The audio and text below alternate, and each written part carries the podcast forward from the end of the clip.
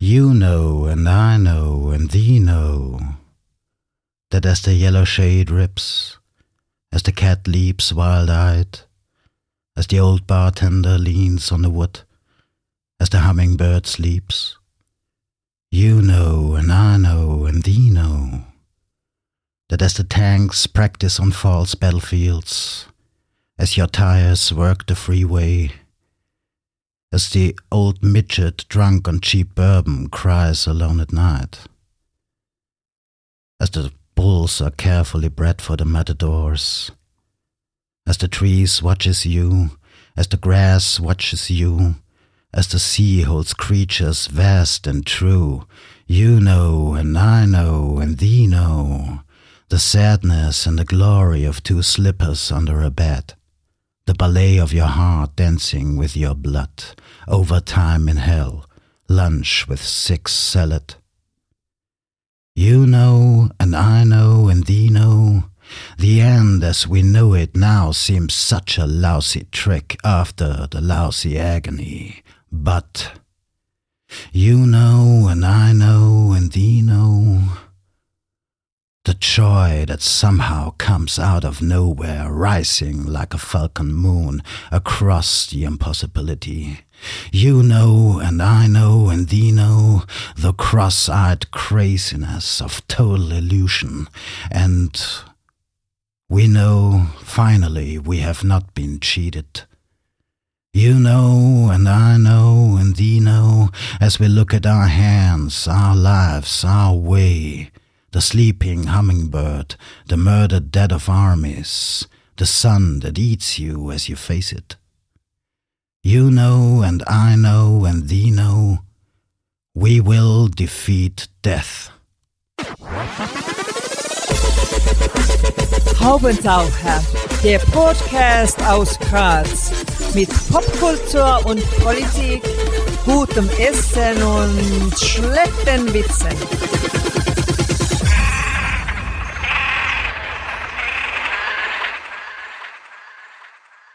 Ist der Haubendacher Podcast. Einmal im Monat oder manchmal sogar ein bisschen öfter gibt es hier Kunst und Kultur aus Graz und dem Rest der Welt mit Wolfgang Kühnelt am Mikrofon und heute zu Gast und wir freuen uns sehr, Werner Halbedel, den wir hier kurz Charles Bukowski vortragen hörten und Alex Kropsch von der spektakulären Grazer Kompanie Theater Quadrat.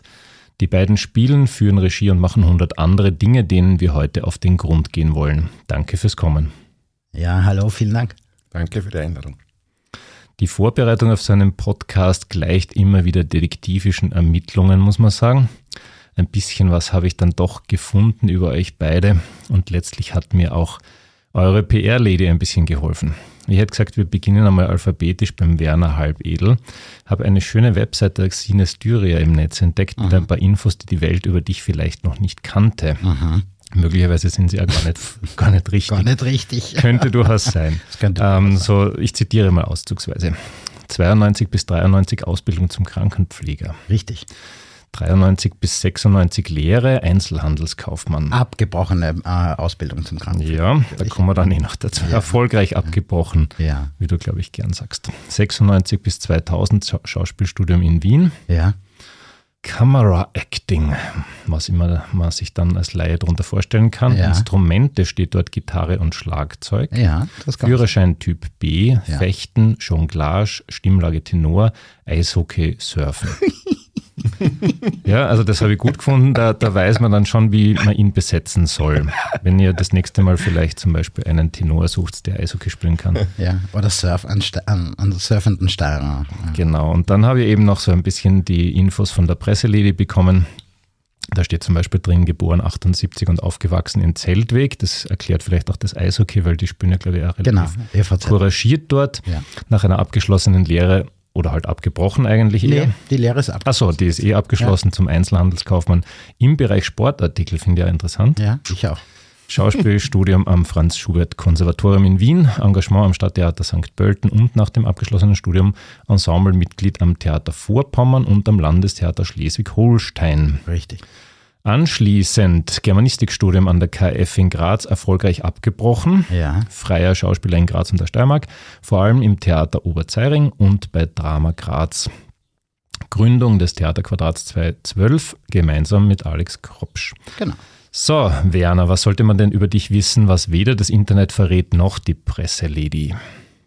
Oh, ja, da gibt es natürlich äh, äh, jede Menge eigentlich, was es zu wissen gibt, was nicht da drinnen steht.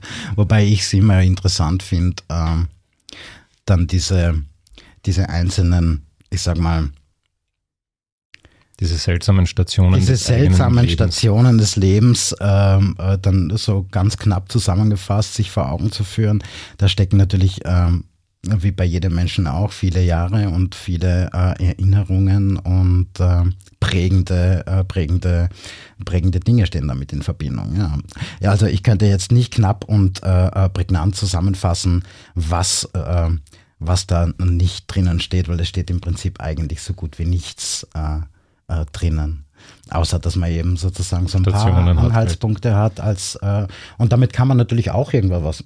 Also es ist ja nicht jetzt für nichts dass man weiß, dass sich sozusagen in Norddeutschland an der Ostsee. Eben, Schleswig-Holstein, da war ich Gott sei Dank vor, ich glaube, zwei Jahren. Das ist richtig schön dort. Ja. Was hat dich denn dazu gebracht, dorthin zu gehen und was hat dich ge äh, dazu gebracht, wieder von dort wegzugehen? Mm, das erste Engagement war in Mecklenburg-Vorpommern eben, das war das Theater in Greifswald. Und das war halt alles so ein bisschen eben auch eine zufällige Sache, wie es im Leben oft ist. Ähm, ich habe Schauspiel studiert, bevor ich meinen Präsenzdienst geleistet habe und ähm, habe mir auch nicht wahnsinnig viel dabei gedacht und dann nach, äh, nach dem Schauspielstudium plötzlich stand aber das Thema dann vor der Tür. Und ähm, ich habe dann meinen Präsenzdienst geleistet beim Militär und ähm, und das überschnitt sich ganz unglücklich mit, der, mit, dieser, mit, mit dieser Vorstellungs-, ähm, also mit, diesem, mit dieser Vorsprechtour, mhm. die jeder im Prinzip macht, nachdem er Schauspielstudium abgeschlossen hat, dann geht er, ähm, dann macht er seine Vorsprechen. Und die finden halt aber auch zu einer gewissen Zeit des Jahres statt. Und da war ich gerade beim Militär und es war gar nicht so einfach, das Land zu verlassen überhaupt. Mhm. Äh, wenn man beim Militär ist und man musste anfragen etc. Und es war auch noch dazu so eine Truppenübung, zum damaligen Zeitpunkt die größte Truppenübung äh, Europas, erstaunlicherweise ausgerechnet äh, in Österreich. Und ähm, und eines der wenigen Vorsprechen, das mir noch übrig blieb, äh, wo ich dann tatsächlich auch hinfahren konnte, war das in Greifswald. Und das ist ja tatsächlich jetzt der rein äh, einer der nördlichsten, also das ist eines der nördlichsten Sprechtheater, die es im Prinzip eigentlich äh, gibt, denke ich einmal, zumindest auf bundesdeutschem Gebiet. Möglicherweise gibt es ja noch äh, irgendwelche deutschsprachigen Theater, vielleicht im Ausland, die gibt es ja. Das kann ich jetzt nicht sagen, aber zumindest auf deutschem Gebiet ist das eines der nördlichsten Theater und das war für mich ja wahnsinnig tolle und äh, äh coole Zeit, mochte es da sehr, sehr gern. Und das ist dann kein Problem, wenn der obersteirische Bur mit seiner Wiener Ausbildung da oben dann schauspielt? Also haben die die wirklich gut verstanden? Hast mhm. du dir das schnell einfühlen können? Oder? Mhm. Da, diesbezüglich würde ich mich ein bisschen als Chamäleon bezeichnen. Also wenn ich ja gewisse Zeit mit Menschen verbringe und ihnen beim Sprechen zuhöre etc., dann übernehme ich das ziemlich schnell. Mm, das hätte dann keiner mehr irgendwie gecheckt, dass ich Österreicher bin. Mhm. Ich weiß allerdings, dass äh, vom Vorsprechen weiß ich, dass es damals durchaus den einen oder anderen gab, äh, der sich das Vorsprechen angesehen hat vom Theater, sei es jetzt aus der Dramaturgie oder woher auch immer, der meinte, naja, so eine leichte Färbung, die, ist, die, die war natürlich zu hören, weil ich kam blank blank aus dem, aus dem Umfeld des Bundesheers äh, äh, zu dem Vorsprechen. Aber nach einer gewissen Zeit und nach einer relativ kurzen Zeit war es eigentlich dann kein Thema mehr. Äh, weil man spielt ja wahrscheinlich nicht sehr oft Nesttreu dort oben, also Null. da muss man schon flexibel sein. Null Nesttreu. Null Nesttreu. Zum Glück. Also, nee, also gar nicht. Äh, das ist eine blöde Aussage zum Glück. Ähm, es wäre lustig sogar, äh, sowas äh, zu sehen. Und bei, bei Horvath finde ich zum mhm. Beispiel, da habe ich das erlebt, dass das ähm, sehr spannend und interessant sein kann, wenn man sich diese Sprache nochmal neu anschaut und wenn man das nicht so wegtut als das Österreichisch, sondern noch einmal genau auf die Worte äh, schaut, was sagen diese Figuren, und dann kommt eine ganz eigentümliche Härte äh, zum Vorschein, die dann vielleicht so ein bisschen durch dieses ausgeschliffene äh, österreichische, wo man irgendwie meint, man weiß eh schon, was da gemeint ist. Das ist halt irgendwie so eine Redensart oder was auch immer. Wenn man dann nochmal neu drauf schaut, dann, dann, ähm, dann finde ich das sehr spannend. Aber tatsächlich habe ich eigentlich keinen österreichischen Autor gespielt darum. Mhm. Nicht, dass ich wüsste. Ja, ähm, wir haben schon gesagt, das können eh nur so ein bisschen angerissene Stationen sein. Das, was mich schon noch interessiert und vielleicht auch den Alex, ähm, Sporthandel äh, Mhm. und dann Schauspiel. Ich meine, da waren ein paar Stationen dazwischen, logischerweise, aber Mhm. da, da war nicht die Überlegung als junger Mensch, okay, du verkaufst so wahnsinnig gern Eishockeyschuhe in Zeltweg, du bleibst einfach dort. Es war im Prinzip eigentlich, also für mich war schon äh, die Lehre eigentlich ein, äh, ein Zeitraum, den ich irgendwie überbrücken musste. Mhm. Und mir war schon zu dem Zeitpunkt klar, dass ich zumindest nicht in der Obersteiermark bleiben werde und dass ich schon gern weg gern gehen würde, prinzipiell. Und mit, mit dem nach der Pflichtschule und dann diesem, diesem Versuch einer Ausbildung zum Diplom-Krankenpfleger. Äh, das habe dann festgestellt, das Krankenhaus ist einfach nichts da, äh, für mich, dafür bin ich zu, äh, äh, zu weich. Mhm. oder so. Also das hat mich unglücklich gemacht schon beim Praktikum. Und ähm, wusste aber auch in, jetzt im Zeltweg sah ich jetzt nicht irgendwie sozusagen meine Zukunft und wollte weg. Hatte sehr positive frühe Erfahrungen gemacht mit dem Theater und da lag es nahe. Es hätte auch Mhm. dann letztlich ist dann immer auch wieder eine gewisse Art und Weise einfach so biografische Zufälligkeiten, die dazu führen, dass es dann sozusagen die Schiene zum Theater irgendwie dann geführt hat. Und das war dann auch der Weg, der mich dann äh, sozusagen nach Wien und in weiterer Folge nach Deutschland etc. Und dann äh, war da eh wieder, wollte ich eh wieder in die Steiermark zurück und bin dann letztlich dann nach Graz gegangen. Aber Ich muss jetzt noch mal zwischenfragen, wie kriegt man ähm, frühe Erfahrungen mit Theater, wenn man in Zeltweg wohnt?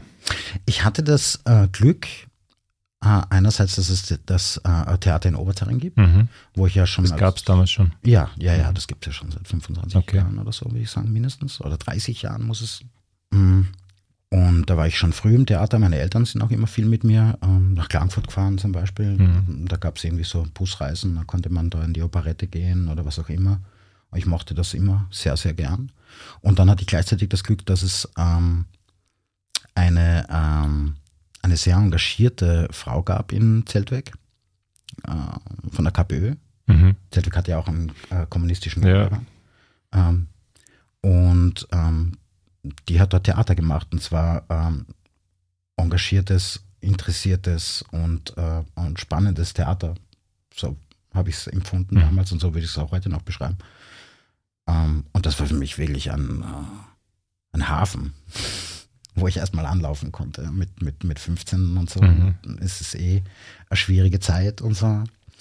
Und äh, das war halt dort, da, da mit Leuten zusammenzukommen, ähm, wo man sich versteht, wo man irgendwie schon auch diskutiert und anderer Meinung sein kann, etc., etc., wo, wo man sich auseinandersetzt mit was äh, und letztlich dann ähm, kreativ ist und eine gute Zeit verbringt. Und das, ich glaube auch, dass dieses verhältnismäßig frühe Erlebnis mit 15, 16 irgendwie für mich so dieses, dieses, ähm, dieses Zusammenarbeiten und von Menschen, die sich gern haben und die sich sozusagen irgendwie, die, wo es irgendwie Klick macht, ähm, das mir dann auch so gefehlt hat, als ich ins äh, institutionelle Theater Mhm. gegangen bin.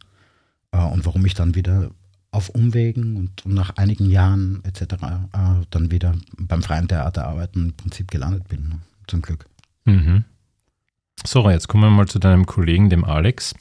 Alex Kropsch ist in Sachen Eigen-PR äh, ähnlich zurückhaltend im Prinzip, aber natürlich habe ich auch da ein bisschen was gefunden, nämlich zum Beispiel auf der berühmten ähm, Filmplattform IMDb.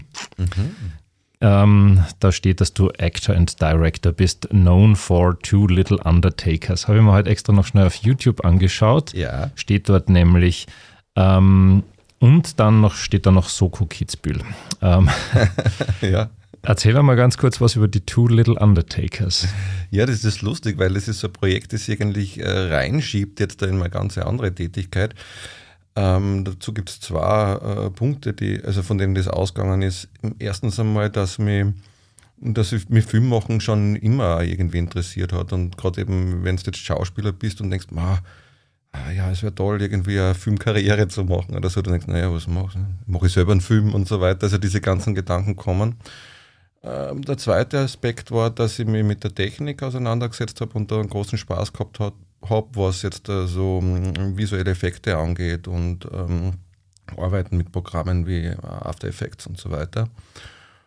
Und der andere Punkt war noch, dass ein lieber Freund und Kollege von mir, der Jürgen Miedl, äh, mittlerweile äh, Autor für die Titanic äh, und die Taz auch schreibt, äh, Satiriker, ähm, wir zusammengesessen sind und die haben ihm sozusagen von meinen Experimenten erzählt, die ich da mit dem Computer machen. Also, und dann waren sie auf die Idee gekommen, es wäre total toll, was zu machen. Und haben dann die Geschichte entwickelt über zwei Brüder, die Totengräber sind ähm, und sich im Prinzip aber bekriegen wie Tom und Jerry. Das war so der Ausgangspunkt und das Ganze spielen wir beide als dieses Brüderpaar aber um natürlich auch ressourcenschonend damit umzugehen, wird das alles was Greenscreen passieren und man bastelt es ist nachher alles selber rein und so weiter. Und das war diese schöne Idee. Ne? Und ich bin nach wie vor glücklich damit, was dabei rausgekommen ist, aber natürlich das, was wir uns erwünscht hätten, wäre halt wesentlich größer gewesen, dass jemand sagt, bah, das ist eine tolle Idee. Das muss ja sozusagen jeder sehen. Ne? Und das war es nicht, weil es hat sich dafür sozusagen von den Produzenten halt auch niemand interessiert, weil er gesagt was soll ich damit machen? Es war thematisch schwierig. Es ist nicht Kinderprogramm, äh, einfach wie das, wie das mit dem Thema umgangen wird. Es äh, ist aber auch für die Erwachsenen schwierig und es ist vom Format her, vom, vom Zeitformat, wie lang kann was dauern, wie was, was Zeit kannst du damit füllen. Und damit ist es sozusagen einfach auch wieder aus meinem Leben ein bisschen verschwunden. Aber ich freue mich total, wenn ich darauf angesprochen werde. Ja, also man kann an dieser Stelle wirklich sagen, schaut bitte auf YouTube, ähm, wenn ihr im Suchfeld Undertakers, Little Undertakers oder Alex Kropsch und Undertakers eingibt, ihr kommt definitiv zu diesen Filmen. Und äh, sie sind eigentlich mit recht viel Aufwand gemacht, mhm. habe ich mit Erstaunen festgestellt. Sie haben vielleicht sogar so ein bisschen Monty Pythons Schule, ja. hätte ich gesagt. Ja. Gut, dass ich das erkannt habe. Äh, ihr wart halt wahrscheinlich zu früh mit der, mit der Gattung Bestattungsserie, weil später ist das groß geworden. Ihr wart da halt vielleicht ein paar Jährchen zu früh. Ne? Ich glaube einfach, dass es da viele Punkte gibt, äh, wo man sagt, das hätte funktionieren können und viele, wo es eben nicht funktionieren können. Und da kommt, es kommt immer darauf an, zu wem kommst. Wenn du jemanden hast in der Branche, der sozusagen einfach da drinnen was sieht, weil es ist ja so, es war ja von vornherein jetzt, was wir da jetzt abgeliefert haben als Piloten, kein fertiges Projekt, das ist schon klar. Ne? Aber wenn da jetzt irgendjemand gewesen wäre, der gesagt hat, ja, da muss man der Schrauben drehen, da muss man der Schrauben drehen, dann glaube ich schon. Also die, die Grundideen der Geschichten, es sind ja eben da, da drei Kurzgeschichten, die, dann, die wir dann veröffentlicht haben, ist glaube ich eine auf YouTube. Mhm ähm, aber die wir da damals dann als, als Kurzfilm 30 Minuten äh, veröffentlicht haben, äh, ist ja nur ein Teil. Wir haben, glaube ich, ich weiß jetzt nicht mehr, ob es zwölf Grundideen waren, aber auf jeden Fall acht ausgeschrieben, mehr oder wenige, mehr oder weniger fast, ähm, ja, also mehr als Exposés waren richtige, waren, waren richtig ausgeschriebene, äh, äh, nicht Drehbücher, aber Geschichten schon, die man ohne weiteres schon verwenden hätte können. Ne? Aber eben, nach wie vor finde ich, und das ist das Interessante am Film und habe ich damals auch schon ein bisschen so empfunden, ist, Film ist forever. Mhm, und stimmt, ja. es ist sozusagen, es ist nicht weg, es kann immer noch wer draufkommen ne? und sagen, das muss man jetzt unbedingt der ganzen Welt zugänglich machen und da muss man ein großes Produkt draus machen oder was. Ne? Ähm, ich arbeite nicht mehr daran, aber Aber weiß. wenn wer kommt, der da das abkauft, dann ja, das kann heute der entscheidende Moment sein. Vielleicht, ja. Es rufen ja bei uns immer wieder Filmproduzenten an und sagen, Entschuldigung, aber ja, und dann habe ich eben in den Presseunterlagen noch ein bisschen was über dich gefunden, nämlich 1980 geboren, aufgewachsen und sozialisiert im Enstal zwischen Irdning und Steinach, 99 Übersiedlung nach Graz und dann, so wie der Kollege, dem Heer gedient. Erstaunlich, aber doch, wir haben hier zwei Präsenzdiener und einen Zivildiener.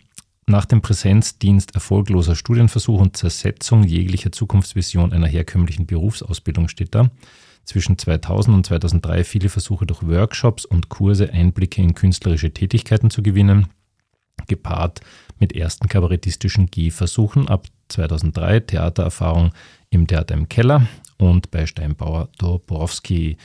Gut drei Jahre später dann den Lebensunterhalt bestreitend, tingelnd zwischen Kabarett, Theater, Grafik und verschiedenen kleineren Projekten. 2011 erstes Projekt mit dem Kollegen Halbedel, 2012 Gründung vom Theater Quadrat. Der Rest ist Geschichte, steht da. Sehr schön. Wird hast du noch unterschlagen? Das ich ja, ich habe das ein bisschen gekürzt, weil so viel Zeit haben wir nicht. ähm, aber ich habe dann noch eines gefunden, nämlich bei Thomas Stipschitz, den ich zwar schwer aussprechen kann, aber der auch äh, sehr bekannt ist. Äh, da steht nämlich auf Wikipedia, dass ihr beiden vor rund 20 Jahren zusammengearbeitet habt, und zwar bei seinem ersten Programm im Theatercafé ja, es war sein erstes Programm, was er im Theatercafé gespielt hat, aber es war natürlich kein Solo-Programm, sondern es war mit mir, mit dem Thomas mhm. und mit dem Martin Kosch. Genau, ja. Da habe ich mir gedacht, wie, wie, also ihr arbeitet ja beide eigentlich sehr vernetzt. Das glaube ich, kann man, kann man auf jeden Fall feststellen. Wie war das mit dem Kollegen Stipschitz, der ja da wirklich auch Höhen und Tiefen jetzt in letzter Zeit erlebt hat? Was sind deine Lieblingskollegen und Kolleginnen, wenn man mal vom Kollegen Werner absieht? Also schon der erwähnte Jürgen Miedl. Mhm. Der Kollege Jürgen äh, Miedl äh, schreibt ja hauptsächlich und geht selber nicht mehr auf die Bühne. Äh, es gibt aber manchmal wieder Lesungen und, und so eine steht jetzt bevor. Aber vielleicht funktioniert es in der Zukunft wieder. Aber wir haben einfach den Draht auch im Humor und zwar, wir können einfach über, über alles reden und wir können bei allem lachen. Also wir, wir, wir nehmen uns beide, glaube ich, schon sehr ernst auch, also selbst, aber immer mit und versuchen aber immer irgendwie ein, äh, mit einem leichten Blick auch sozusagen unsere, unsere Probleme auch zu betrachten. Ne? Also wie gesagt, wir sind beide Menschen, die mit, mit unseren psychischen Problemen, sagen wir mal, ganz offen umgehen. Ja, und gerade gegenüber. Ne? Mhm. Und da äh, ergibt sich natürlich auch sehr viel Humor. Und wenn der von vornherein schon da ist, dann ist das halt, das ist halt irrsinnig erfüllend. Nicht? Und da würde ich sagen, da, da wäre es schön, wenn es da auch wieder mehr auf der Bühne gibt, aber eben, es ist, es ist so schwer, dann auch die Zeit dafür zu finden. Aber das würde ich eben sagen, ist der Jürgen. Ähm, und dann sind es eben eh die, die, die Menschen jetzt da aus dem Theater-Quadrat-Umfeld, mit denen wir arbeiten, die Ninja Reichert, äh, Rudi Wiederhofer, aber der Peter Spall, der bei uns halt die Technik macht. Das ist so, das, unser Team, das ist wirklich das, ähm, das sind so die Menschen, mit denen, ich, mit denen ich mich auch ganz gern umgebe. Jetzt habe ich eine Frage an euch beide. Ihr könnt euch dann aussuchen, wer in welcher Reihenfolge darauf mhm. antwortet, aber letztlich müsst ihr sie beide beantworten. Nämlich, ab welchem Moment wusstet ihr, dass ihr den Rest eures beruflichen Lebens vermutlich, noch ist der Rest des beruflichen Lebens nicht erreicht, es jetzt noch junge mhm. Menschen, aber vorläufig einmal auf bzw. hinter Bühnen verbringen werdet? Also wann war der Moment, wo ihr gewusst habt, okay, das wird das wird das Theater werden äh, und vielleicht noch benachbarte Disziplinen. Und das Zweite ist, was ist das Erfolgsgeheimnis? Warum habt ihr zwei es schon mehr als zehn Jahre miteinander ausgehalten? Hm, Faulheit.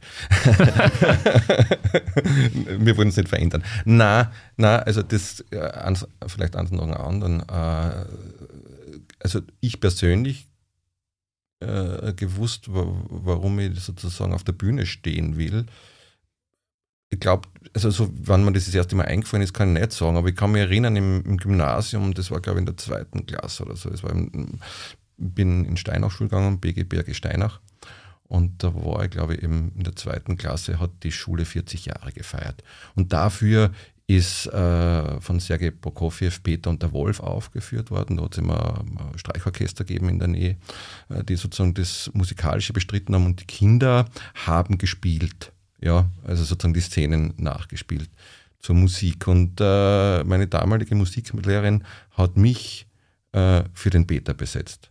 Und das war, glaube ich, letzten Endes, wenn ich jetzt so zurückdenke, dann schon vielleicht ein bisschen die Bestätigung, dass dich jemand auf der Bühne sehen will.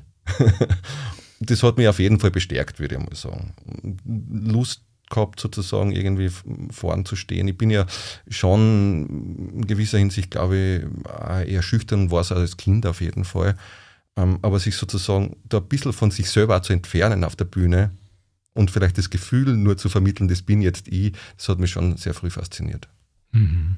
Und ähm, ja, ich glaube, was jetzt sozusagen unsere Zusammenarbeit äh, angeht, von Werner und von mir, ist es einfach, ähm, ich habe nach jeder Produktion und nach jedem Jahr, das jetzt vergangen ist, immer noch das Gefühl, wir sind noch lange nicht am Ende was wir miteinander machen können, was wir voneinander lernen können, was wir miteinander erfahren können, was wir durch unser Zusammensein, äh, durch, durch, äh, durch die Diskussionen oder was auch immer, äh, was da sozusagen noch zum Rausholen ist. Also ich glaube, da ist einfach nur irrsinnig viel und ich glaube, dass ihr das eigentlich ja nicht wirklich erschöpft.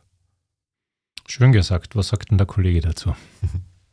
Ich mache es, glaube ich, in derselben Reihenfolge und fange erst einmal damit an, warum warum die Bühne und ähm, wie ihr eingangs schon einmal oder ähm, zuvor schon einmal erwähnt habt, ähm, ich hätte im Prinzip eigentlich nach allem greifen können, das irgendwie danach ausgeschaut hat, dass es mich aus der Obersteiermark äh, sozusagen bringt tatsächlich.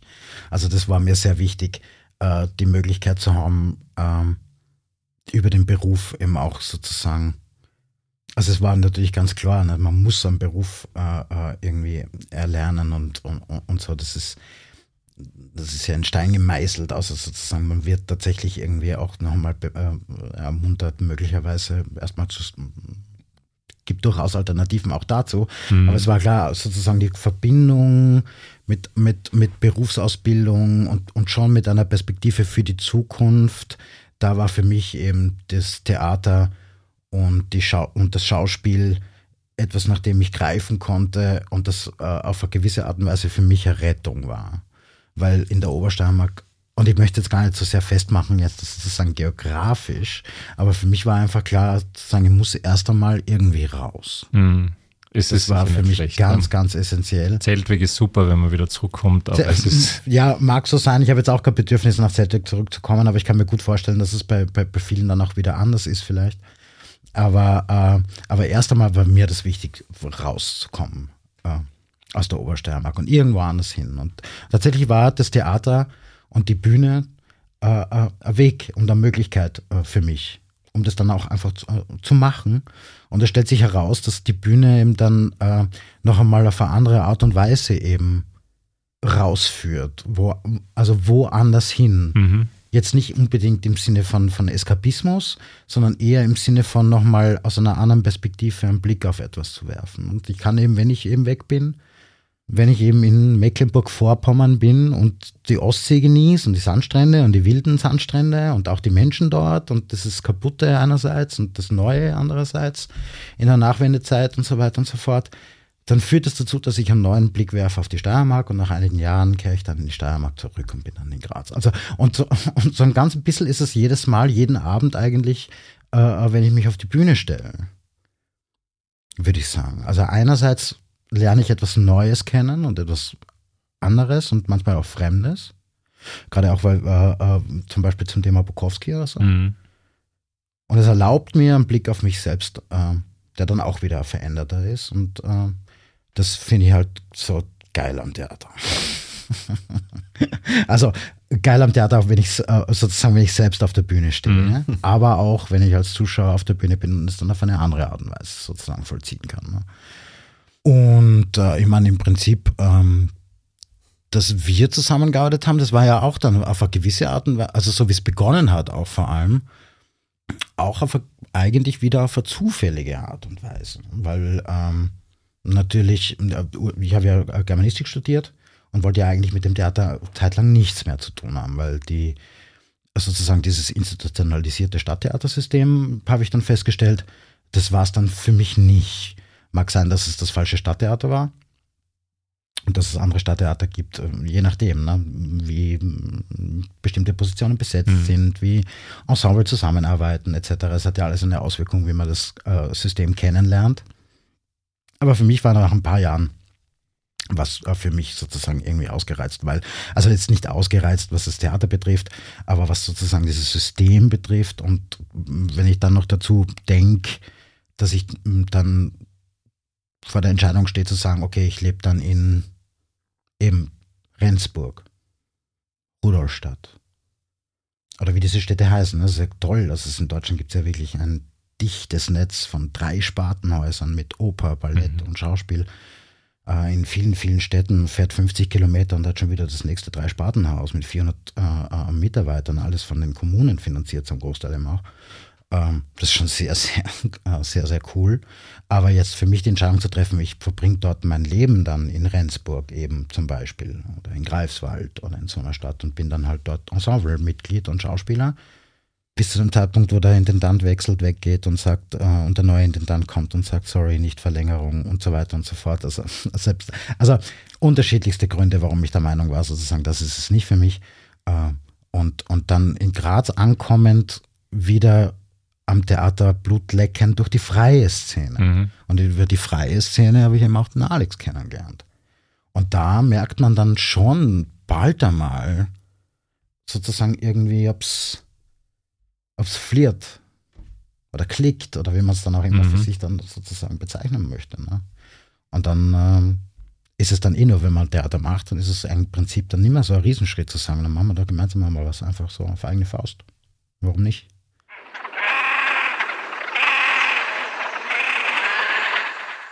Vielleicht kriegt der Alex ja morgen schon ein Filmangebot, das er nicht ablehnen kann und dann ist vorbei. Aber dann nehmen wir Werner mit. Genau. Ja, schauen wir noch einmal kurz in die Vergangenheit. Ihr habt eben heuer zehn Jahre. Was waren denn die Höhe und auch die Tiefpunkte in diesem Jahrzehnt? spannend. Es ist spannend. Ähm, fangen wir, ich meine, das ist gar nicht so schlecht, vielleicht da um den Abriss zu machen von vorne, weil äh, ich würde sagen, der Anfang ist immer irgendwie ein Höhepunkt, auch wenn man den sozusagen immer dann ein bisschen vergisst und hat man sich kennengelernt und so weiter. Im Rückblick ist es für mich schon ein Höhepunkt, weil eben ohne den würde es das nicht geben, nicht? ohne den Anfang oder ohne das erste Kennenlernen. Und wir haben uns halt, glaube ich, auf die beste Art und Weise kennengelernt, wie man prinzipiell Menschen kennenlernen kann, auf einer Theaterprobe. Wenn man arbeitet und probt, da lernt man schon sehr viel voneinander und auch über die Haltung zu gewissen Sachen. Zum Text zum Beispiel, man, äh, mit dem man halt jetzt gerade umgehen soll und so. Oder zu einer Inszenierungsidee von jemandem, wie man damit umgehen soll. Und ich glaube, da haben wir uns schon sehr gut getroffen oder schon gemerkt, dass wir irgendwie da, ja, und sozusagen die ähnlichen Ansichten dazu haben. Ne? Und also das wäre wär für mich jetzt einmal ein Highlight einfach, weil es weil, die Initialzündung war, jemanden zu finden, mit dem man sich so versteht, dass man sagt, machen wir doch was zusammen. Ne? Es war sozusagen, hat da schon ein bisschen eine Vorgeschichte gehabt, dass ich für Produktion einen Regisseur gesucht habe. Ähm, aber da habe ich jemanden gehabt, wo mir gedacht habe, das passt. Ne? Das war damals der Fußballmonolog von Wanko und ich weiß noch, dass wir halt in der Zeit, wo wir probt haben, halt auch über Fußball geredet haben und da gewusst, da wäre noch zumindest zu Fußball ein Zugang, dann, dann passt es vielleicht irgendwie gut. Genau. Und dann würde ich jetzt nur in den Raum werfen, ein Highlight war für mich noch äh, Moby Dick, einfach persönlich das zu spielen, weil das einfach auch die erste Produktion war von uns, wo man wirklich einen, einen, einen erheblichen äh, Zuschauerzuspruch äh, gemerkt hat und wir viele oder ich würde sagen, einige äh, unserer treuesten Zuschauer einfach aus der Zeit auch noch haben, äh, da doch einige gewinnen haben können. Und dann waren es viele kleine Highlights, also fast jede Produktion. Ich weiß nicht, vielleicht willst du jetzt die Tiefpunkte. ja, das ist natürlich sehr charmant, jetzt darf der Kollege die Tiefpunkte. Genau, das habe ich jetzt gut eingeleitet. Na, aber ich kann da auch helfen, wenn du willst. Ja, fallen dir vielleicht mehr Tiefpunkte ein? Nein, ich weiß nicht. Also ich sehe jetzt da ja nicht wirklich. Es müssen ja keine nein. Katastrophen sein, nein, aber es wird nein, auch nicht alles aufgehen. Nein, nein, aber Tiefpunkt ist halt schon, ich meine, das gehört halt dazu, ne? wie beim, das ist halt Teil des Lebens. Ne? Und Tiefpunkte haben wir auch erlebt. Äh, in dem Fall ist es natürlich eigentlich nicht wahnsinnig schwer, weil, ähm, also ich kann mich erinnern, 2019 hatten wir als letzte Produktion, als Jahresabschluss, hatten wir Kafka, ähm, den Prozess und dann hatten wir schon geplant die Wiederaufnahme im März. Es waren schon die Proben voll am Laufen für die nächste Premiere im April oder Mai oder wann sie geplant war, ich weiß es gar nicht mehr. Und äh, ein ganz klarer Tiefpunkt war äh, der März 2020 und äh, das Schließen der Theater und der Kulturinstitutionen. Das ist jetzt der Tiefpunkt, den ähm, der einer, einerseits natürlich ganz ähm, individuell empfunden worden ist von jedem Einzelnen, der aber auch sozusagen irgendwie von jedem nachempfunden werden kann, ja. weil er kollektiv erlebt worden ist immer auch. Und das habe ich schon, ähm, schon als ein wahnsinnig äh, einschneidendes Erlebnis äh, empfunden. Man, wir haben noch dazu, das kann man glaube ich durchaus äh, noch erwähnen, wir haben uns ja über vielleicht zweieinhalb Jahre, drei Jahre haben wir auch noch sozusagen so eine, wie in einer Art Arbeits-Wohn-WG. Das heißt, wir haben auch den Lockdown dann äh, miteinander verbracht. Da hat sich dann auch nochmal herausgestellt, dass wir nicht nur in der Lage sind, so miteinander zu leben, sondern auch in Lockdown-Situationen besser vielleicht als manches Ehepaar, also sozusagen diese Zeit miteinander zu verbringen. Aber die Tatsache, dass wir nicht mehr, also zumindest nicht mehr wirklich jetzt, was die eigentliche Arbeit ist, die Probenarbeit ist und die, äh, äh die Arbeit an einer Veranstaltung etc., dass das plötzlich sozusagen aus war mit ungewisser äh, Perspektive, wann es wieder möglich ist zu arbeiten. Das ist für mich eindeutig äh, der Tiefpunkt, den kein, also da, da steht nichts irgendwie sozusagen, kommt mhm. dem nahe, würde ich sagen. Äh, und dann, was man dann schon auch erlebt, aber das ist dann im Nachhinein, also das ist sehr ernst, finde ich, diese, diese Lockdown-Erfahrung. Die ist auch sozusagen für, sicherlich für viele Menschen in den unterschiedlichsten Lebenssituationen äh, ausgesprochen schwieriger äh, Phase gewesen. Für mich als Bühnenmensch halt sozusagen dann auch, ne? weil ähm, also was ganz was Wesentliches einfach gefehlt hat, weil ich gemerkt habe, das brauche ich einfach sozusagen wie ein Marathonläufer äh, äh, seine, seine, seine Strecken braucht, die er läuft täglich, brauche ich in regelmäßigen Abständen meine Auftritte. so komisch das klingt, aber das, das ist einfach so.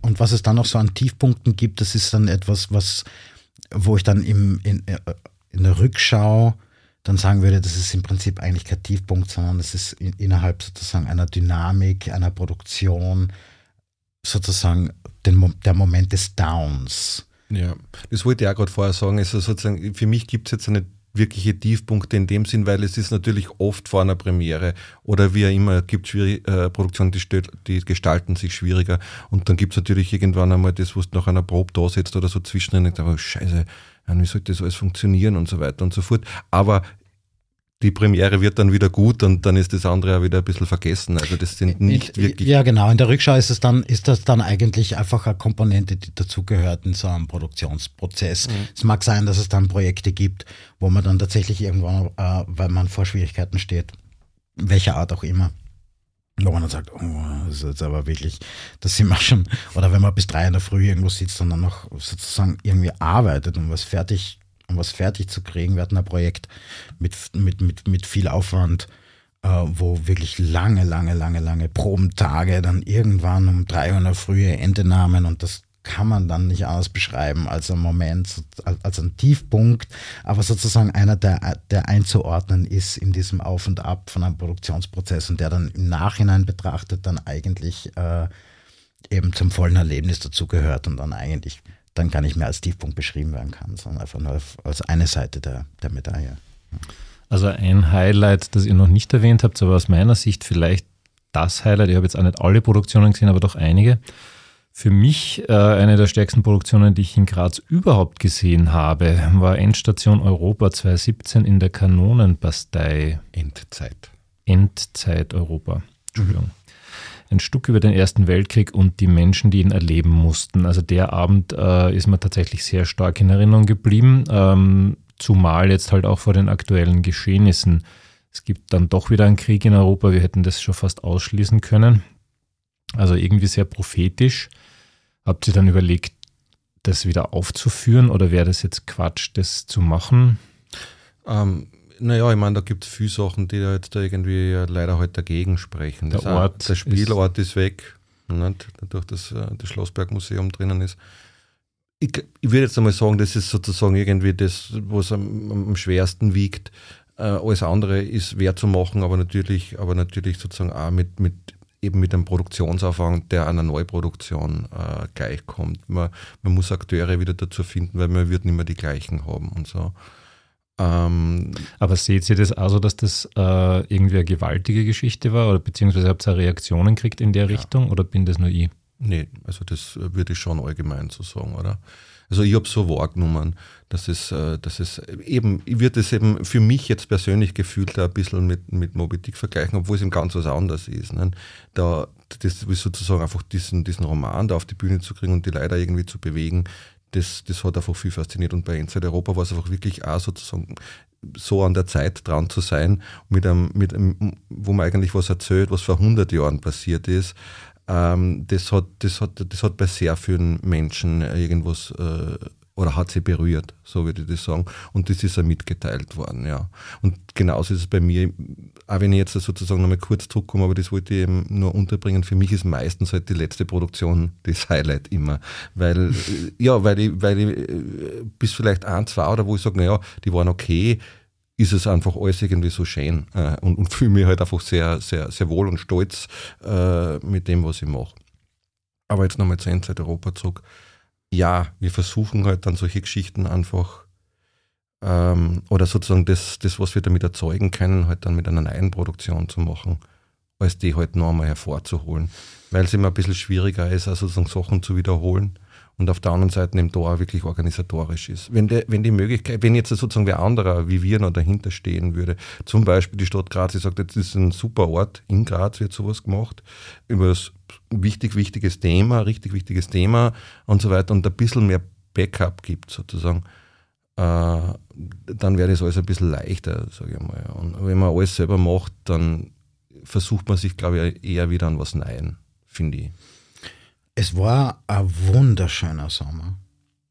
Also, und Wohl, wie ich dort war, hat es gewaschelt. Also ja, ja, natürlich, das ist vom Wetter her abhängig, aber wir haben äh, so zwei, drei Vorstellungstermine gehabt und die Produktion hat ja funktioniert. Äh, jetzt wetterunabhängig, das war jetzt nicht sozusagen, aber es waren wirklich, es waren unglaublich schöne Augusttage, äh, äh die wir da hatten. Hi. Und Mai, nee, wirklich? Äh, Also Mai, Juni. Okay, Verzeihung. Aber es Es war ein wunderschöner Augusttag im Mai. Das ist der Klimawandel. Also, aber, äh, nein, Ja, ich ja. bin jetzt, ich bin auf August gekommen, weil die Kriegserklärung, also sozusagen äh, der Erste Weltkrieg ist im August auf, äh, äh, ausgebrochen, wenn ich es jetzt richtig, äh, wenn ich es richtig in Erinnerung habe. Äh, und ich musste immer denken an diesen, äh, weil wir ja mit Stefan Zweig eingestiegen sind, ähm, mit Die Welt von gestern. Und äh, der beschreibt eben so Sommer, wie er es eben, wie er von der Kriegserklärung erfahren hat, ähm, damalig. Und er beschreibt so einen wunderschönen ähm, Sommertag ähm, und mit dem, mit dem Leben im, im, im Park. Und er spielt ein Kur, ähm, Kurorchester, ähm, ein, ein Konzert und so weiter. Und plötzlich stehen die Leute irgendwie bei, vor den Zeitungen und lesen das und stehen in Gruppen beieinander. Und es ist Krieg, beziehungsweise er beschreibt eigentlich, glaube ich, die Nachricht ähm, vom Attentat auf den, auf den Kronprinz. Und ähm, das hat schon viel eben auch mit dem Spielort zu tun, wie du eben auch meintest, Alex, dass eben dieser Blick auf dieses im Prinzip eigentlich total friedliche, schöne Graz. Und dieses Thema ist aber trotzdem sozusagen ähm, steckt, also mir ist es immer im Hinterkopf. Das Thema Krieg äh, beschäftigt mich äh, eigentlich immer. Und ähm, und habe das immer auch schon sozusagen mitgedacht und jetzt ist es natürlich nochmal sehr viel näher dran. Aber, aber jetzt so, sich zu denken, okay, jetzt, jetzt nehmen wir das wieder auf, selbst wenn jetzt die, die, die, die Grundvoraussetzungen für die Produktion nimmer, nimmer einfach die sind, die sie mal waren, da würde ich auch eher sagen, sozusagen, suchen wir, das suchen wir an neue Stoffe. Das ist auch, ich sag, ja, das ist halt, so, das ist halt der Punkt, weil der Alex sagt, halt, Film bleibt. Das ist halt dann schon ein kleines Manko beim Theater, aber das ist halt äh, inhärent, glaube ich, sagt man da. Ja. Der Abend ist dann halt auch wieder vorbei. Ne? Ja. Also ich kann mich einfach so gut erinnern an diese Bewegung in den Räumen, an, an die Leute dort, an diese Ja. äh, Interaktion. Wer es gesehen hat, wird sich erinnern und wer sich äh, nicht angeschaut hat, äh, soll sich schämen. Ich würde jetzt in die Gegenwart gehen. Nehmen wir mal die drei aktuellen Produktionen. Unter die Haut mit Texten schwarzer AutorInnen, Quartett von Heiner Müller und dem Bukowski-Abend. Was, meine Herren, wäre denn da der rote Faden oder wird der sowieso überbewertet? Also von unserer Seite wird er, also von außen, überbewertet. Die Frage ist nur, äh, wer sucht den roten Faden jetzt wirklich von außen? Weil ich weiß es, seit ich in Graz bin und seit ich sozusagen Theatermacher, äh, Theaterleiter drüber her, sozusagen Anträge zu schreiben und so weiter und was ist denn die Linie und so weiter.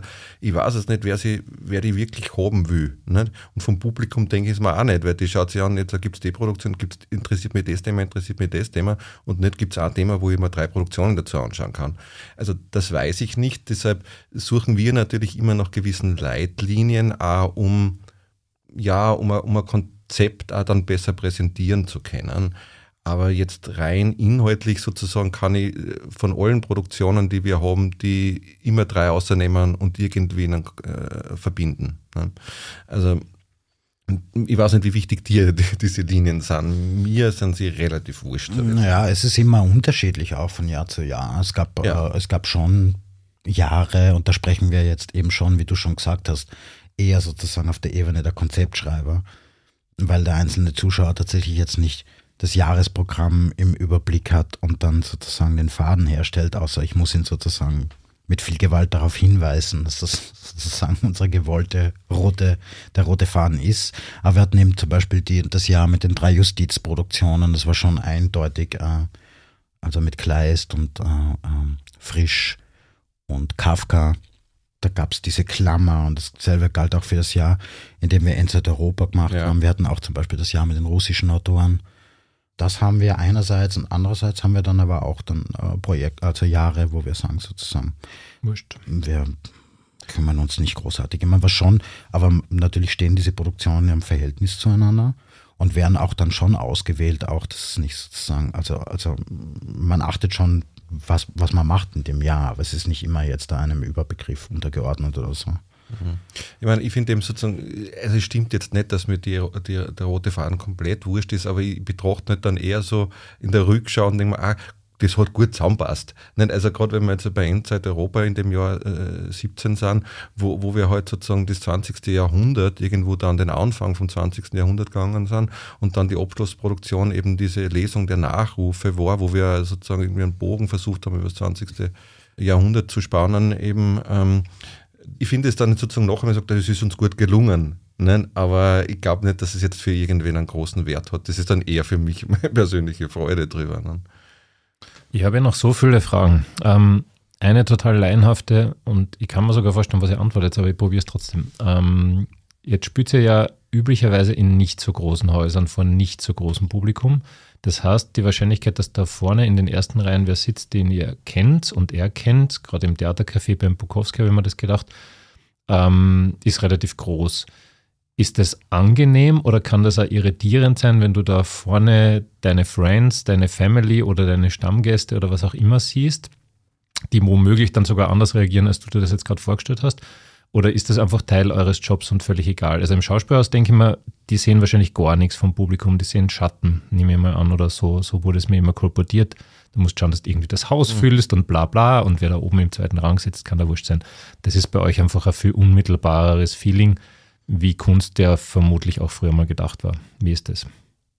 Ich glaube, dass der Blick, den der Schauspieler von einer Schauspielbühne aus, äh, jetzt da jetzt im Schauspielhaus, ins Publikum wirft, auch allein schon von, der, von Verhältnissen, wie jetzt Publikum zum Schauspieler und zur Bühne sozusagen positioniert ist, dass der anders ist. Der Horizont eines Schauspielers, Schauspielers geht prinzipiell, man, die schauen selten, wenn sie nicht konkret jemanden ansprechen wollen, sozusagen schauen die selten ins Parkett weil es wäre einfach sozusagen ein komischer Blick. Ja. Während wir ja oft auf diesen sozusagen Ebenen, also, also diese Blackboxen, in, dem, in denen viel freies Theater auch stattfindet, aber auch natürlich der Schauspieler in der Probebühne ähnlich.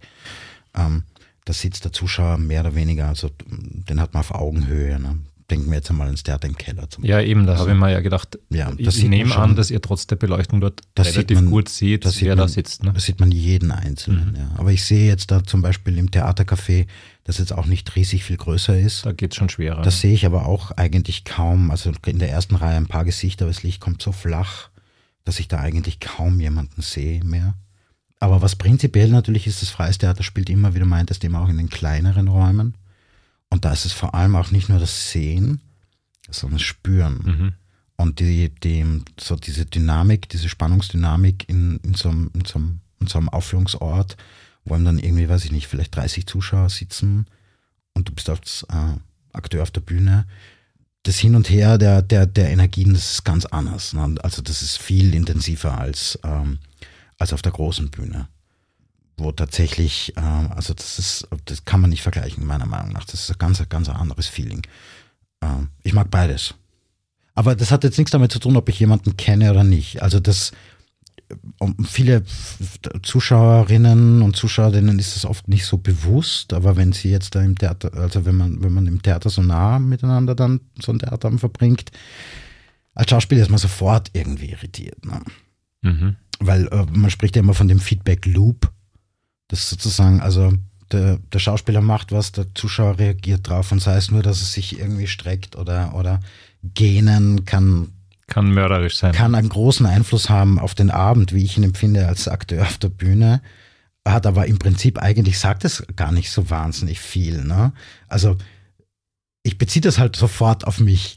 Ich beziehe das sofort auf mein Spiel, wenn Zuschauer gähnt. Aber er kann einfach einen schweren Tag gehabt haben. Aber er kann einen schweren Arbeitstag gehabt haben äh, oder aus irgendeinem anderen Grund müde sein. Das hat mit, mit mir und meiner Performance nicht unbedingt mhm. jetzt da sozusagen etwas zu tun, aber es beeinflusst mich halt trotzdem. Und das ist ja immer, das ist ja immer fortlaufende Feedback-Loop, wobei ich eben, äh, im, um ehrlich zu sein, im Schauspielhaus und ich habe auf solchen Bühnen eben auch schon gespielt, wenn, vor allem wenn sie natürlich gut besucht sind, äh, da können fünf drin schlafen und äh, das ist egal. Ne? Das ist eigentlich ist es egal. Ich habe mir gedacht, unser Haubentaucher Mainstream-Publikum, das mich immer wieder quält mit der Frage, wer ist es und wer sind die und überhaupt. Ähm, vielleicht kennen die euch noch nicht alle. Mhm. Beschreibe mal kurz den Stil, die Arbeitsweise, das Resultat von, von Produktionen vom Theaterquadrat, damit man da ein bisschen das Gefühl kriegt, ah, das wäre das wär interessant, das würde ich mir gerne anschauen. Ja, ähm, ich glaube, es ist vielleicht eher, geht es darüber, was wollen wir machen. Mhm. Ich glaube schon, dass sie das in den Produktionen, die wir bis jetzt gemacht haben, auch ausdrückt und hoffentlich auch in den zukünftigen. Ähm, Es ist ein sehr ernsthaftes Umgehen mit Themen, ein sehr ähm, ernsthaftes Umgehen mit Texten. Wir arbeiten viel mit Nicht-Theatertexten, das sind jetzt Prosatexte oder jetzt Lyrik, wie jetzt in, in Unter die Haut das jetzt kommt. Ähm, das ist etwas, wo, was mir am Anfang ganz fremd war. Also das ist sozusagen, habe ich auch durch, durch den Werner erst so kennengelernt und die Qualität, die dahinter steht. Also es ist eben äh, Theater, würde ich sagen, das sich sehr viel eben mit dem Text auseinandersetzt und jetzt, wenn ich jetzt nochmal auf den Prosatext zurückgehe, auch damit sozusagen, wenn wir zum Beispiel von Tod in Venedig reden oder so, nicht zu sagen, ja, das ist ja eine tolle Geschichte, das muss man irgendwie auf die Bühne bringen und dann schreibt man irgendwelche Szenen, wo ein paar Textschnipsel draus vorkommen, sondern auch, wenn wir sowas machen, dann sagen wir, wir nehmen den Text so, wie er da steht. Und natürlich muss was gestrichen werden. Auch bei Moby Dick kann ich nicht alles machen, das ist klar aber wir versuchen da beim Wort dran zu bleiben. Und daraus ergibt sich dann in solchen Produktionen, wo das, wo sozusagen sehr viel, der sehr, der sehr auf diesem Text basiert, eine Art Erzähltheater. Das ist, glaube ich, das, was wir immer noch zum, zum Großteil machen. Auch Bukowski, würde ich sagen, geht da irgendwo in die Richtung mit diesen mh, mm, eben teils autobiografischen äh, Geschichten, die der Bukowski geschrieben hat und, und die, die da verwendet worden sind. Äh, und äh, das Erzählerische, das halt dann eben sozusagen Romane in sich haben, das kommt dann bei uns auf die Bühne und wird nicht versucht, halt dann irgendwie zu dramatisieren in dem Ort, äh, in die Art und Weise. Aber es ist, ähm, es ist natürlich keine Form von Nein-Theater, dass das noch nie gegeben hätte. Aber das ist etwas, wo ich sage, jetzt unsere Literaturbearbeitungen vielleicht noch ein bisschen außerstechen gegenüber jetzt äh, diesen Literaturbearbeitungen, die halt auch total in Mode sind und, und, und, und an, jedem institutionalisierten Theater passieren. Ne? Das ist das, wo es ich jetzt am ehesten sozusagen drauf eindampfen würde. Und dann gibt es natürlich immer gewisse Experimente mit ganz speziellen Theatertexten. Ich denke dann Drei Tage in der Hölle, der jetzt der äh, Theatertext von einem weißrussischen ähm, äh, Autor, den ich der jetzt da einfach nicht zu beschreiben ist eigentlich. Gerade für jemanden, der sozusagen jetzt dann eh noch nie einen Theatertext zum Beispiel gelesen hat. Aber es ist ein ganz spezieller Text. Und sowas reizt uns dann auch immer mit solchen Texten umzugehen. Was ich vielleicht ergänzend noch dazu sagen würde, ist, dass sozusagen die, die, die Arbeit mit Vorlagen, das finden wir halt interessant und spannend, insofern mhm. auch, weil es uns die Möglichkeit gibt, uns etwas anzunähern, das im ersten Moment jetzt nicht sozusagen originär aus uns kommt, sondern das, sei es historisch, sei es kulturell oder aus anderen Gründen, erst einmal sozusagen uns als etwas Fremdes gegenübersteht, wo es dann sozusagen zu einem Annäherungsprozess kommt und diesen Annäherungsprozess sozusagen verarbeiten wir dann in einer Bühnenerfahrung, wenn man so will, oder in einer Theatererfahrung, wenn man so will. Und das, das mögen unterschiedlichste Textgattungen sein, eben Zeitungsartikel und wissenschaftliche Texte und was auch immer. Mhm. Einerseits, aber andererseits haben auch Texte, die äh, sozusagen von der, von, von, vom Ursprung, wo sie herkommen, eben auch möglichst weit, äh, äh, also nicht, dass wir jetzt konkret danach suchen, wir suchen nach dem exotischsten und ausgefallensten Texten. Also das ist jetzt nicht unbedingt jetzt da, aber man, man, man trifft auf einen Text und, und, und, und spürt, ähm, spürt die, das Fremde. Ja? Und dann, und dann, und, und sich dem sozusagen anzunähern, wie, wie, wie wird da gedacht und wie wird, das, wie wird das Denken in Sprache umgewandelt, da steckt ja schon ganz, ganz, ganz, ganz, ganz, ganz viel Kreativität und, und, und Sicht auf die Welt und das Leben und den Menschen und so weiter. Steckt da schon drin. Und dann können wir noch dazu kommen, sozusagen mit unserer Theaterenergie und unserer Theaterkreativität. Und daraus ergibt sich dann, ergibt sich dann was Neues.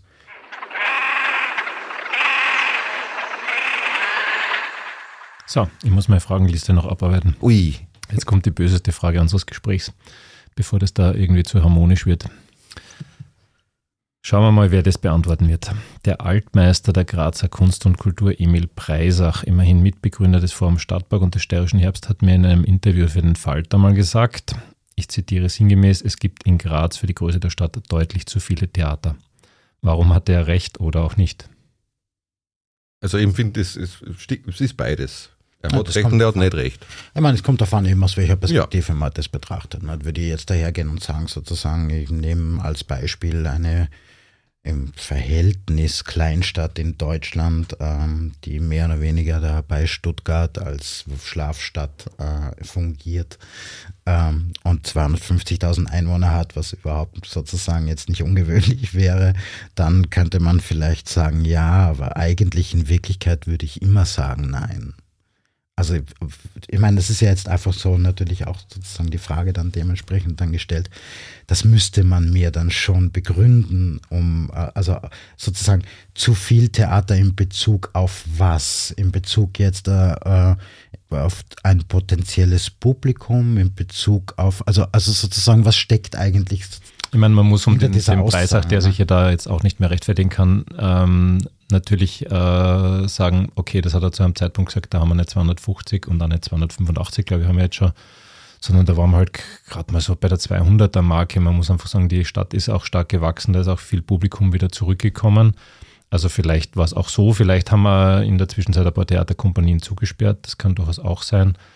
Ähm, ich habe trotzdem ein bisschen verstanden, was er mal sagen will, dass ja, dass es vielleicht ein bisschen more of the same ist oder was auch immer ich bin jetzt auch nicht der absolute Experte, ja. aber so ein, ein bisschen wollte ich das einmal kurz gefragt haben. Ja. Ah, ich, darf ich noch was ja, dazu sagen? Nur, nur weil ich es halt gerade im Kopf habe, dann ah, danach darfst du gerne. ähm, weil es tatsächlich eine komplizierte Frage irgendwie. Ne? Man, wenn man jetzt da ganz konkret, ist es ja dann sozusagen auf Graz gedacht, äh, gedacht als konkreter Fall, jetzt nicht irgendwie in der Theorie, mal eine Stadt ja. einer gewissen Größe etc., sondern ganz konkret sozusagen äh, auf Graz gedacht und ich meine, diese, die, die Theaterszene in Graz, die hat eine Geschichte. Äh, nicht, dass, dass ich jetzt äh, dazu berufen wär, wäre, die zu, die komplett zu überblicken, in keinster Weise, aber die, die, die hat halt ihre Wurzeln und die entstand auf eine gewisse Art und Weise. Und ich glaube nicht, dass man sich darauf verlassen sollte, dass diese Szene so groß äh, äh, sozusagen bleibt, dass das eine Selbstverständlichkeit mhm. ist. Oder im Gegenteil, weil das schwingt, finde ich, immer dann so ein bisschen mit, wenn man also mir geht es zumindest so, wenn man sowas hört, als wäre das irgendwie sozusagen so eine Art, so eine Art Hafen, in den sozusagen irgendwie Kreative, die nicht recht wissen, sozusagen irgendwie einlaufen und sich sozusagen von dem Fördersystem in Graz irgendwie dann tragen Hochschaukeln lassen. In ihrer Kreativität Kreativität, das würde ich sozusagen massivst in Frage stellen. Die, dieses Bild einfach sozusagen, auch wenn man natürlich sagen muss, es gibt eine gute Förderkultur in Graz, da kann man immer irgendwie sozusagen dann noch reden, etc., etc., aber das gibt's, sonst gäbe es auch nicht so eine reiche Szene, muss man sagen. Und, ähm, und ich würde es nicht für Selbstverständlichkeit nehmen, dass es so bleibt. Also mhm. man kann irgendwie sozusagen, eigentlich würde ich es umgekehrt formulieren, wie lange gibt es noch so viele, äh, mhm. so viele Theater in Graz?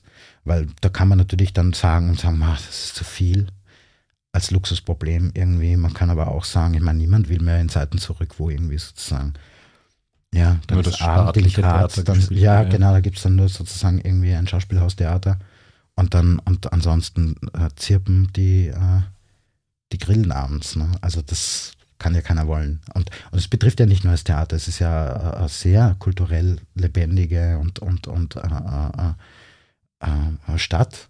Und äh, ich würde es nicht irgendwie so sehen im Sinne von, ach, das wird jetzt immer mehr und immer mehr und immer mehr und immer wann, irgendwann jeder Zweite ist irgendwann irgendwie sozusagen Kultur. Ja, man muss halt da sagen, es, da gab es dann eben eine Pandemie und das wird wahrscheinlich die einen oder anderen auch noch ordentlich würfeln. Und man muss ähm, schauen, wie viele junge Menschen bereit sind, mhm. sozusagen zu sagen, äh, äh, wir setzen uns, äh, wir gründen irgendwie unser. Ja, das, das muss man natürlich auch noch dazu sagen. Eure Generation ist natürlich relativ stark vertreten, hätte ja. ich mal gesagt, so mit Deep und so weiter. Ich meine, Tick ist jetzt schon ein bisschen älter das, fast, aber, ja, aber auch ja. Deep ist ein bisschen älter, ja. aber so, ich sage mal, zwischen, was weiß ich, 40 und, und ähm, Mitte 50, da mhm. ist ziemlich stark. Bei den Jungen gibt es ein paar natürlich, gibt es eh spannende Geschichten, aber vielleicht nicht in der, in der, in der Quantität, vielleicht manchmal auch nicht in der Qualität. Und beim Tipp hat mir zum Beispiel, weil die Moni Klengel ja auch in einer meiner ersten Folgen im Podcast war, das ist ja auch spannend, die, die wollen da halt gemeinsam auch alt werden. Ne? Also die werden jetzt auch nicht freiwillig wieder gehen und mhm. ihr, ihr ja wohl auch nicht. Da, da wird natürlich dann, also irgendwann ist das ein Platzproblem quasi, außer die Stadt wächst weiter. Die, was der Preis auch wahrscheinlich auch gemeint hat, es ist aus kulturjournalistischer Szene, äh, Blickwinkel, es ist manchmal ein bisschen schwierig. Ne? Du hast sehr viel kleinere Abende und du irgendwo musst du hin, ja, und irgendwie musst du dich entscheiden und das ist schwer, weil vielleicht manches auf einem ähnlichen Level ist und so weiter. Vielleicht ja. war das auch, auch er war ja doch auch äh, Kulturjournalist. Ähm, vielleicht war es auch das. Ja, man kann eher versuchen, sozusagen so eine Aussage zu ergründen, als wie jetzt wirklich sagen, warum ist es so mhm. oder warum ist es so oder soll es so sein. Ähm, man, muss, man muss einfach, äh, soweit ich halt einfach diese freie Szene in Graz überblicken und jetzt bin ich 20 Jahre da und habe natürlich sozusagen aus der Zeit ein bisschen davor, von davor, natürlich auch aus Erzählungen, was, was mitkriegt. Es hat schon einfach in den 90er Jahren einfach diese Förderung dann gegeben, wo man, wo man geschaut hat, dass man halt freie Szene fördert was vorher gar nicht so da war, sondern waren es halt gemeinnützige äh, oder, oder eben äh, Initiativen, wo sehr viel Ehrenamt einfach äh, vorhanden war. Und dann hat man gesagt, na jetzt wollen wir das aber sozusagen finanzieren und teilweise dann auch professionalisieren. Und dann hat natürlich jeder, der sich sozusagen irgendwo mit dem anderen nicht mehr verstanden hat, weil, weil das waren natürlich sozusagen wenige, wo dann viele Leute zusammengekommen sind und was gemacht haben. Da hat es dann natürlich Probleme gegeben und, alle haben sie nicht verstanden. Dann hat er dann gesagt, ne, dann mache ich halt auch meine Geschichte. Ne? Ähm, und sozusagen, wenn ich das betrachte und sozusagen das immer weiter denke, dann muss man sagen, naja, gut, dann irgendwann explodiert das Ganze. Ja. ja, wir lassen das einfach offen. Ähm, wir sagen mal den Leuten, sie sollen ins Theater gehen und, und mal schauen, ja, was ihnen entspricht. Ich habe noch eine Frage, bevor wir dann ins Finale abtauchen. Ähm, die Frage ist ein bisschen mit Eigenlob verbunden. Eure erste Produktion, der Tag, an dem der Euro starb, nach einem Text von Martin G. Wanko 2012, habe ich tatsächlich angeschaut. Ja. Das war das Eigenlob. Ähm, was hat sich seither geändert und was ist gleich geblieben im Theaterquadrat?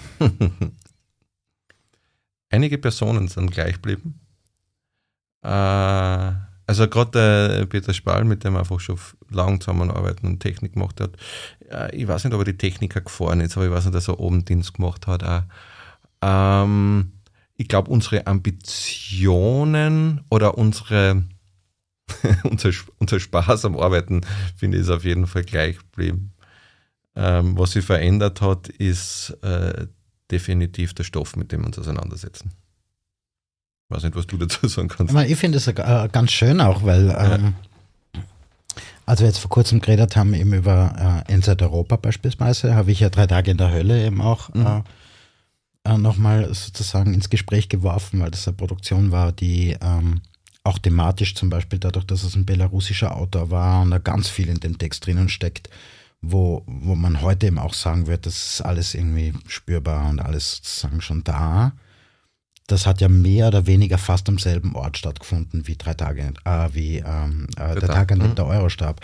Dann haben wir gespielt äh, gegenüber vom Citypark in so einer Werkstattgarage und drei Tage in der Hölle war dann, äh, war dann, wo der Designmonat eben auch dann sozusagen seine ja. Hauptdarstellung hatte, haben wir dann das drinnen gespielt. Und wenn man sich sozusagen diese beiden Produktionen, da liegen dann irgendwie fünf Jahre oder was dazwischen ungefähr, ne? 2012, mhm. 2017, also liegen fünf, äh, fünf Jahre dazwischen da sieht man einerseits, was äh, gleich geworden äh, geblieben ist, weil der Peter war dabei, äh, äh, wir beide natürlich. Äh, Ninja war auch schon zu dem Zeitpunkt, äh, auch wenn sie da jetzt nicht mitgespielt hat, etc. Also aber wenn man sich die beiden Produktionen sozusagen anschaut und miteinander vergleicht, dann, dann, sind sie eigentlich nur noch wirklich schwer vergleichbar im Prinzip von dem, was dann als Ergebnis auf der Bühne zu sehen war. Ne? Ja. Und, äh, und ich meine, da, da, ich hatte zwar, ähm, und wir beide hatten Theatererfahrung von einigen Jahren schon hinter uns, als wir den Verein gegründet haben, aber von ähm, Veranstaltungsabwicklung etc. etc. keine Ahnung. Es war ziemlich in dir. Ja, es ja. war ziemlich in näher. Ja. Dann kommen wir jetzt zum abschließenden. Es gibt leider keinen besseren Ausdruck, glaube ich, Word-Rap. Und ich habe mir gedacht, wenn ich schon zwei Gäste habe, machen wir das folgendermaßen. Also das System ist so, dass man kurze Fragen ganz kurz beantworten muss. Mhm. Ähm, und ich habe mir gedacht, wir machen das ein bisschen anders mit euch zwei. Wer schneller antwortet, kriegt quasi einen Punkt. Ui. Okay. Wir sind überhaupt nicht kompetitiv. Ja, alles außer Na, wir sind super unkompetitiv, stimmt, ja. Und langsam. Dann, dann kriegt halt der, der langsamer, der, der langsam ist, kriegt keinen Punkt. Das ist wie im Schulskikurs, es kriegen alle zum Schluss ein, eine Medaille. Okay. Murtal oder Enstal? Enstal. Okay, das war sehr knapp. Sehr knapp, aber ich glaube, dass. Es war der Herr Halbedel. Ich glaube, dass der Werner schneller war. Ja, aber das ist so vorhersehbar, das ist lächerlich. Ja, aber du warst jetzt schneller, ne? Ja. Aber ich bin aus dem Murtal und du bist aus dem Einstal. Ja. naja, okay. Graz oder Oberzeiring? Graz. Gut, eindeutig. Charles oder Boris Bukowski? Charles. Mhm. Theatercafé oder Kuh? Theatercafé. Muss ich kurz erklären, weil ich sozusagen mit dem Theatercafé mehr Verbindung habe als mit dem Kuh.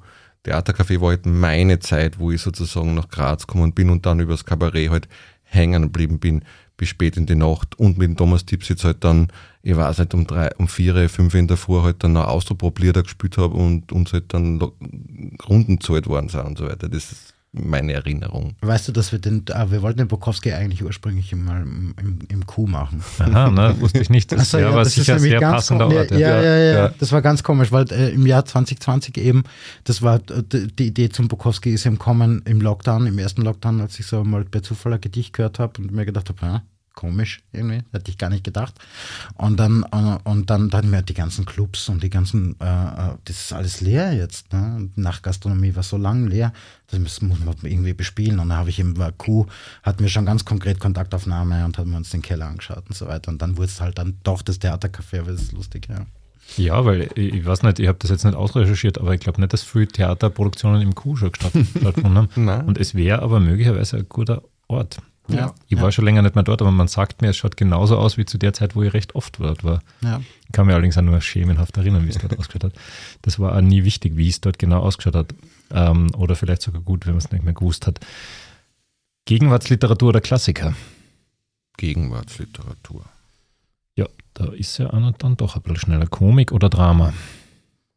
Letzten Endes Drama, wenn es darum geht, was auf die Bühne kommt. Weil Komödie und Witz und Humor habe ich, wenn ich will, von meinen Menschen um mich im Leben genug. Drama auch, aber sozusagen berührt werden auf die Art und Weise, äh, als jetzt zum Lachen, finde ich jetzt das Schöne. Ah, der schaut schon mit, was als nächstes. Nein, nein, nein, nein. Ich habe nur jetzt dann überlegt, warum es mir so schwer fällt, äh, sozusagen da überhaupt eine Antwort zu geben, weil bei Gegenwartsliteratur der Klassiker, ich kann da keine Antwort okay. geben. Naja, das ist eben so, da muss man halt. Ja, muss man schweigen. Aber jetzt hast du eh gesehen, was die nächsten Fragen sind. Jetzt hast nee, du noch eine nee, Chance. Ich, ich fürchte nur, der Kollege ist ohnehin schon ziemlich weit vorne, aber Werner, streng dir ein bisschen an. Okay, du brauchst jetzt ein bisschen mehr Zeit beim Überlegen. Eben, sei du ein bisschen langsamer. Regie führen oder selbst spielen?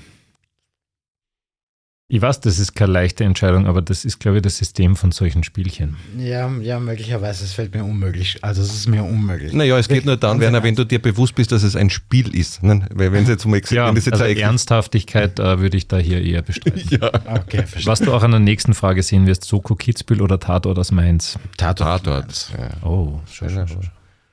So, letzte. Rot oder schwarz? Schwarz. schwarz. Oh mein Gott im Himmel, wenn ich das gewusst hätte, dann hätte ich doch die vom Theater im Bahnhof, obwohl die sind teilweise auch so, aber manche nicht.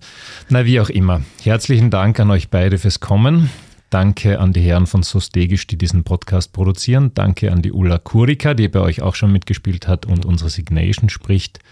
Große finnische Aktrice und Sängerin und überhaupt. Danke an das Haubentaucher Publikum fürs Zuhören.